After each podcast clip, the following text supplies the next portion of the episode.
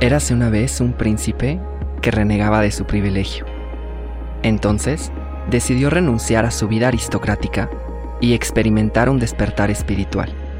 Hoy le conocemos como Buda, y es quien nos ha regalado una filosofía ancestral y una práctica que te puede hacer tocar el cielo sin dejar de pisar el suelo.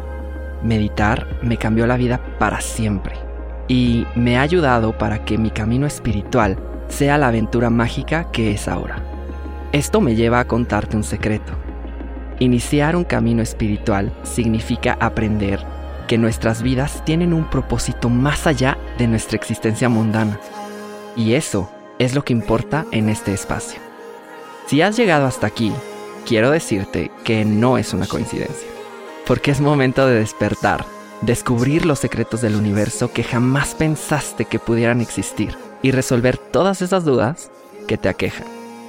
Y aunque yo no tengo todas las respuestas, es más, también tengo algunas dudas todavía, puede ser que estas sean las mismas que tú tienes. ¿Qué es un camino espiritual? ¿Qué hacer con nuestras emociones? ¿Dios existe? ¿Cuál es nuestro animal espiritual? ¿Por qué no nos gusta ser vulnerables? ¿Y cómo podemos canalizar nuestra energía?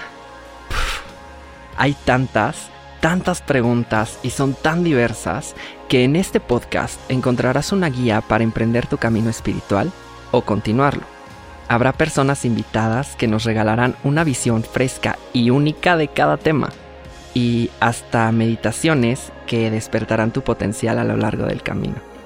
¿Qué tal amiguitos de la pradera? Yo soy Dito Torres y me conocerán como el dragón azul. Sígueme en Spotify, suscríbete en Apple Podcasts o la plataforma de tu preferencia. Sé parte del viaje, despierta y compártelo con todas las personas que estimas o que están en su búsqueda como tú y como yo.